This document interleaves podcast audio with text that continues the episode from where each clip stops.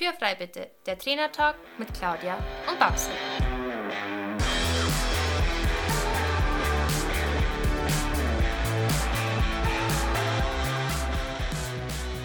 Herzlich willkommen zu unserem Trainertalk Podcast und schön, dass du eingeschaltet hast. Wir sind Claudia Scheler und Barbara Decker, Trainer für Freizeitreiter und selber aktive Pferdesportler. In diesem Podcast wollen wir unsere Erfahrungen mit dir teilen. Du bekommst wertvolle Tipps und Tricks, die dich in deiner eigenen Arbeit mit deinem Pferd wirklich weiterbringen. Also lass uns anfangen und Tür frei bitte. In der letzten Folge haben wir dir einen Überblick über die ganzen Reiterhilfen gegeben und wie versprochen gehen wir in dieser Folge auf die Schenkelhilfen ein. Was sind sie, welche gibt es und wann setzt man sie ein? Schenkelhilfen sind, wie wir gesagt haben in der letzten Folge, treibende Hilfen. Und sie sind mit den Gewichtshilfen die Hilfen, die immer vorherrschen sollten, also die wichtiger sind als die verwahrenden Hilfen. So, jetzt wird es kompliziert. Schenkelhilfen. Wir unterscheiden vorwärts treibende Schenkelhilfen, vorwärts-seitwärts treibende Schenkelhilfen und verwahrende Schenkelhilfen. Also diese drei verschiedenen gibt es. Gott, das ist ja schön und gut. Und wie benutze ich denn jetzt diese Hilfen? Also ich mache das immer so, weil ich habe ja voll die Ahnung. Ich spreiz immer so mein ganzes Bein ab und dann puffe ich mal so volles Schwung holen vergessen. gegen. Oh, ich muss noch Schwung holen und dann puffe ich so volles Rohr gegen den Pferdebauch gegen. Mache ich total gerne. Aber weißt du, wie ich das mache? Nee, warte mal, mache ich total gerne, wenn ich erstmal Schritt geritten bin am Anfang und dann antraben will, damit mein Pferd erstmal so völlig überfallen wird und nicht weiß, worum es geht. Genau, und nicht eigentlich weiß, worum es geht. Ironie off. Nein, Achso, Ironie, Ironie bleibt an, noch on. on, on. Ich, ich treibe nämlich so, ich popel einfach die ganze Zeit mit meiner Ferse im Pferdebauch durch die Gegend. Hast einen Sporn dran? Natürlich. Ist noch cooler. Ja. Also ihr merkt, das war jetzt die, die sarkastische Variante. Also nehmt es nicht für so voll. Ähm, jetzt aber richtig, wie treibe ich? Ich benutze die Schenkelhilfe, indem ich mit meiner flachen Wade an den Pferdebauch drücke. Das geschieht natürlich nicht mit einem Dauerdruck. Das sind nämlich immer die Pferde, die dann völlig abgestumpft sind auf diese Schenkelhilfen, sondern diese Schenkelhilfe ist ein kurzer Impuls mit der flachen Wade an den Pferdebauch. Wenn das Pferd nicht das tut, was ich möchte, also die gewünschte Reaktion nicht eintritt, dann muss ich das halt öfter wiederholen, bis eben die gewünschte Reaktion vom Pferd kommt. Das mache ich bei den vorwärtstreibenden und vorwärts-seitwärtstreibenden Schenkelhilfen. Dann gibt es ja noch den verwahrenden Schenkel und der liegt da tatsächlich nur am Pferdebauch an. Also wieder die flache Wade liegt am Pferdebauch an, ohne eben aktiv zu treiben. Also da kommt eben kein Druck von diesem Schenkel. Habe ich das gut erklärt? Perfekt. Super. Dann können wir ja jetzt mal alle Schenkelhilfen im Detail durchgehen. Ja, also, wir haben den vorwärts treibenden Schenkel, der liegt, wie du schon gesagt hast, flach am Bauch an. Im Idealfall hinterm Gurt. Also, wenn der über dem Gurt liegt, muss man halt immer blöderweise durch den Gurt durchtreiben. Mhm. Ähm, deswegen liegt der halt hinterm Gurt am Bauch an und ist aktiv für die Vorwärtsbewegung des Pferdes verantwortlich. Genau, du hast ja gerade gesagt, der liegt hinter dem Gurt, aber wie wir eben in Folge 1 schon erklärt haben, es gibt zwar den gewünschten Reitersitz, jetzt endlich muss der Reitersitz aber immer auch funktional sein und man muss eben sich die Anatomie eigentlich des Reiters angucken. Und es gibt eben einfach Leute, die haben sehr kurze Beine und die kommen eben mit ihrem Schenkel nicht direkt hinter dem Gurt zu, zum Liegen, sondern ein Stück weiter vorne oder noch ein Stück weiter hinten. Aber es muss erstmal, der Sitz muss so sein, dass aus diesem Reitersitz heraus einfach gute Hilfen gegeben werden können. Auf jeden Fall. Und deinen vorwärts treibenden Schenkel, den brauchst du, um dein Pferd vorwärts zu treiben. Also beim geradeausreiten liegt er links und rechts am Pferdebauch gleichmäßig an und er ist auch immer der Gegenspieler vom verwandten Schenkel, zum Beispiel halt beim Reiten von Wendungen, beim Angaloppieren und er ist auch dafür verantwortlich, die Hinterhand zu aktivieren und somit das Pferd vermehrt zu schließen. Dann haben wir den vorwärts-seitwärts treibenden Schenkel. Der liegt etwa eine Handbreit weiter hinten als der vorwärts treibende Schenkel, also noch weiter hinter dem Gurt, aber das jetzt auch nicht missverstehen. Man sieht gerade beim Angaloppieren immer ganz oft, dass die Reiter ihre Beine da 30, 40 Zentimeter weit nach hinten schmeißen, um anzugaloppieren. Das wollen wir nicht. Also der wird wirklich ein kleines bisschen nach hinten geschoben. Und nicht einfach nur wie so ein Klappmesser aus dem Kniegelenk nach hinten weggeklappt, das sieht man ja auch, und dann irgendwie ist die Wade auf einmal oben bei der Schabracke, sondern halt wirklich aus der Hüfte. Das Knie geht damit nämlich auch ein bisschen weiter zurück. Und dieser vorwärts-seitwärts treibende Schenkel, der treibt auch aktiv, also wieder, der liegt ja am Pferdebauch, nur eben etwas weiter nach hinten. Und der drückt eben die flache Wade an den Pferdebauch und ist jetzt endlich dafür zuständig, das gleichseitige Hinterbein, Achtung, es wird kompliziert, diagonal unter dem Schwerpunkt des Pferdes tritt. Ja? Also das gleichseitige Hinterbein soll diagonal unter den Schwerpunkt des Pferdes treten. Wo brauchen wir das? Bei Seitengängen. Und zu guter Letzt haben wir dann noch den verwarnten Schenkel. Der liegt wie der vorwärts, seitwärts treibende Schenkel am Pferdebauch an, treibt aber nicht aktiv. Er hat die Aufgabe, dass er die Hinterhand begrenzt, also in Wendungen, ähm, dass die Hinterhand auf der gewünschten Linie bleibt, also sich auch biegt und nicht ausweicht. Oder halt auch bei Seitengängen, weil da soll ja die Schulter immer vorrangig vorausgehen und nicht der Hintern zuerst laufen. Ja, soweit die Theorie. Und ich habe dann auch gleich mal eine Frage an dich, Claudia. Wir haben ja vorher ganz ironisch äh, mal angekündigt, wie man denn treibt. Und warum klopfen denn so viele mit ihren Schenkeln teilweise wirklich grob an ihrem Pferdebäuchen durch die Gegend? Ja, klopfen oder eben, was du auch gesagt hattest, mit der Ferse im Pferdebauch popeln. Ich sage mal gerne popeln dazu. Hattest du aber, glaube ich, auch gesagt. Ich habe popeln ne? gesagt, ja. glaube ich, ja. Ähm, das kommt, also dieses Popeln, das ist natürlich ein ganz klassischer Sitzfehler, an dem man arbeiten kann. Und das Klopfen liegt so ein bisschen daran, weil die Reiter ihre Pferde einfach nicht auf das vorbereiten, was gleich kommt. Also gerade, ich habe ja vorhin schon dieses Beispiel gebracht mit der Schrittphase.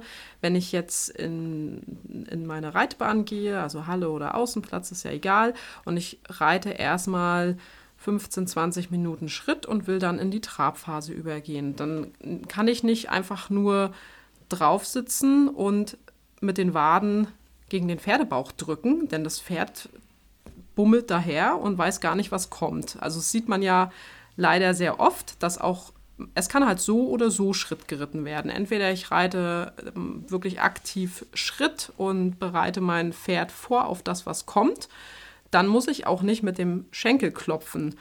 Aber sehr oft ist es so, dass da am langen Zügel durch die Reitbahn gekurvt wird. Im besten Fall wird sich noch unterhalten, telefoniert oder die Oma angerufen, dass man später zum Kaffeetrinken vorbeikommt, noch schnell eine WhatsApp geschickt und was dann passiert ist, das Pferd bummelt, konzentriert sich eigentlich nicht auf den Reiter und dann will der Reiter, packt sein Handy weg und will antraben und dann kommt er mit seinen Hilfen einfach nicht durch, weil er sein Pferd nicht auf das vorbereitet, was da jetzt gleich kommt. Und so kommt leider dieser klopfende Schenkel zustande. Also das ist zumindest meine Erfahrung, aber ich denke, du stimmst mir dazu. Ja, das hatte ich nämlich tatsächlich auch mal da wurde das Pferd halt einfach ganz lange Schritt gebummelt, sage ich eigentlich, und dann nicht vorbereitet. Es wurde halt der Zügel aufgenommen, der erste Schenkeldruck kam. Das, man hat dem Pferd so richtig angesehen, so wie, was, was, was, was. Und dann hat es erstmal nicht gewusst. Der erste Schenkeldruck war vorbei und zack, wurde gleich gepufft. Und dann hat das Pferd natürlich reagiert, aber natürlich nicht so, wie wir das uns ja, wünschen würden. Das habe ich dann auch mit der Reiterin geklärt und gesagt, hier, so, so macht man das, das ist netter fürs Pferd, das, so kann es das Pferd auch einfach umsetzen, weil es dich versteht. Und das haben wir dann geübt und äh, ja, Wunder, es hat mit einem feinen Schenkeldruck geholfen.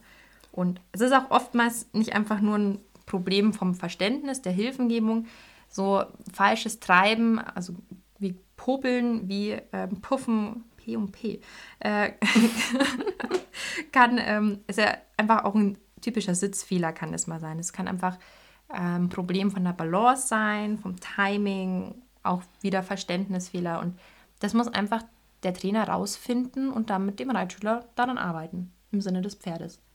Und dann ist natürlich auch noch so, wenn Pferde permanent mit äh, einem Dauerdruck geritten werden oder mit diesem klopfenden Schenkel oder nur gepufft werden, die stumpfen natürlich mit der Zeit auch ab, weil irgendwann sagt das Pferd, hey, Moment mal, ich weiß gar nicht, was du von mir willst, also mache ich auch nichts. Ja, ist mir egal. Und wenn das der Fall ist, dann ist man natürlich auch an dem Punkt, dass man Schenkelhilfen korrigieren muss. Also, dass man dem Pferd wieder beibringt, was eigentlich korrekte Schenkelhilfen sind und wann es zu reagieren hat.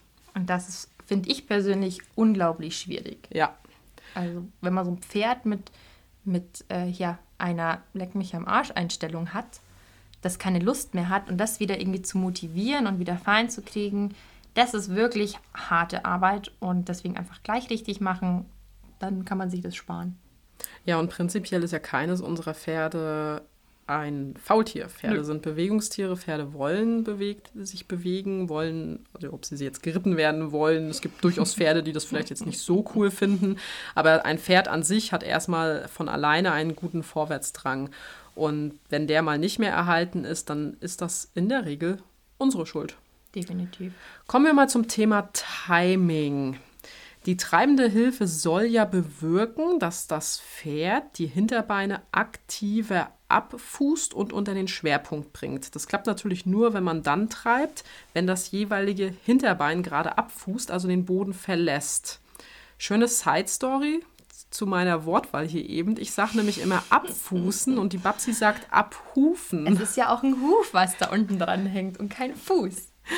Es ist schon irgendwie logisch, aber also ich kenne tatsächlich nur abfußen und ähm, also es steht, glaube ich, in Lehrbüchern auch immer abfußen. Ich habe keine, schon gemeint, wir sagen dann einfach, wenn der Huf den Boden verlässt. Genau, also nur von der Logik her ist Abhufen gar nicht so schlecht. Es gibt ja auch immer wieder Leute, die sagen, das sind keine Schenkelhilfen, sondern Beinhilfen, weil das ja eigentlich das ganze Bein macht. Ja, aber das aber das, man im Prüfer. Das, genau, das vergesst ihr sofort wieder, weil wenn ihr das in irgendeiner Reitabzeichenprüfung erzählt, dann seid ihr durchgefallen. Also bleiben wir beim Abfußen, Abhufen oder wenn, das, wenn der Huf des Pferdes das den Boden, Boden verlässt. Also ähm, Babsi, kriegst du es noch zusammen, was ich eben gesagt habe? Also ja. die treibende Hilfe kommt dann, wenn das jeweilige Hinterbein gerade abfußt. Ja, und das hört sich im ersten Moment unglaublich schwierig an mega kompliziert und wenn man da einfach sich mal so ein bisschen reingefriemelt hat, kurz mal sich hingehockt hat und das in Ruhe durchgedacht hat, ist das mega logisch und man hat den Dreh raus und es funktioniert. Alles besser. Ja, man muss dazu natürlich so ein bisschen die Fußfolge wissen, damit man weiß, wie das Pferd abfußt oder abhuft, damit man eben äh, weiß, wann man treiben muss. Im Schritt kann man sich eben die Schulter vom Pferd anschauen. Wenn die linke Schulter hinten ist, treibt der linke Schenkel. Da in diesem Moment das linke Hinterbein abfußt und andersherum ist es natürlich genauso. Im Trab achte ich bei Wendungen immer drauf, dass ich mit dem inneren Schenkel dann treibe, wenn das äußere Vorderbein nach vorne geht. Das klappt im Aussitzen natürlich leichter als wie im Leichtraben. Im Leichtraben müsste ich halt dann den Impuls geben, wenn ich gerade aufstehe. Aber mein Ziel dahinter ist halt immer, dass ich das innere Hinterbein, also jetzt gerade in Wendungen, dazu aktiviere, noch mehr unter den Schwerpunkt zu treten und die Last aufzunehmen. Und beim Galopp fühlt sich das für mich eigentlich immer so an, als ob mein Pferd vorne zuerst hochkommt und dann wieder runter. Und das ist dann eigentlich der Moment, wo ich treibe, da hier gerade die Hinterbeine dann vorschwingen. Und dann kommt eben der nächste Galoppsprung. Genau. Ja. Und also hört euch das ruhig ein paar Mal öfters an. Es ist echt kompliziert. Nehmt euch auch mal ein Buch äh, zur Hand oder.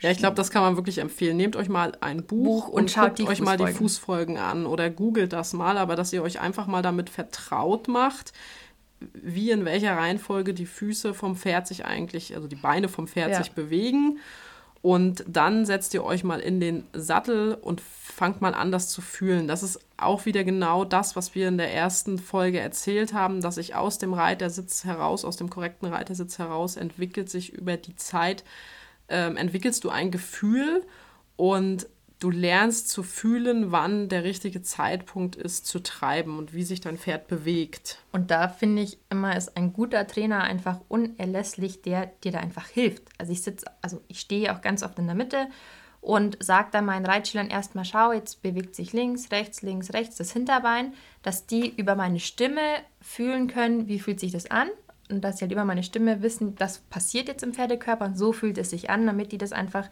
irgendwann mal auch ohne meine Stimme schaffen. Um das Ganze mal zu verdeutlichen, was wir jetzt hier erzählt haben, lass uns doch einfach mal in der Theorie ein paar Lektionen reiten und die Schenkelhilfen etwas deutlicher darstellen. Ja. Trab doch mal an. Ich trab mal an. Also, wie in der letzten Folge schon ähm, erwähnt, bereite ich mein Pferd mit halben Paraden vor. Und wenn wir jetzt nur die Schenkelhilfen anschauen, tue ich beim Antraben gleichseitig, gleichzeitig vorwärts treibende Schenkelhilfen einsetzen, weil ich möchte, dass mein Pferd vorwärts antrabt. Da fällt mir jetzt gleich was dazu ein. Da gibt es nämlich einen Unterschied zwischen ganze Bahn im, im Trabreiten und im Galopp. Ja, erzähl mal. Ja, wenn ich jetzt ähm, mich auf der, also ich meine jetzt, wenn ich ganze Bahn reite, ich reite gerade nicht durch Ecken, das kannst du ja dann noch machen. Ja. Ähm, ich reite jetzt an der langen Seite nur entlang. an der langen Seite entlang, dann habe ich eine beidseitig, eine beidseitig, Moment, ja. mir fehlt gerade das Beidseitig vorwärts treibende eine, eine beidseitig vorwärts treibende Schenkelhilfe. Ich hatte jetzt gerade die Gewichtshilfen schon im Nein. Kopf, aber so weit sind wir noch gar nicht. Genau, ich habe, also ich treibe mit beiden Waden links und rechts gleichmäßig mein Pferd vorwärts. Im Trab. Im Trab. Jetzt kommt der Galopp. Und im Galopp sieht es eben dann ein bisschen anders aus. Also ich reite wieder die lange Seite im Galopp. Dabei ist mein Pferd aber ein bisschen nach innen gestellt.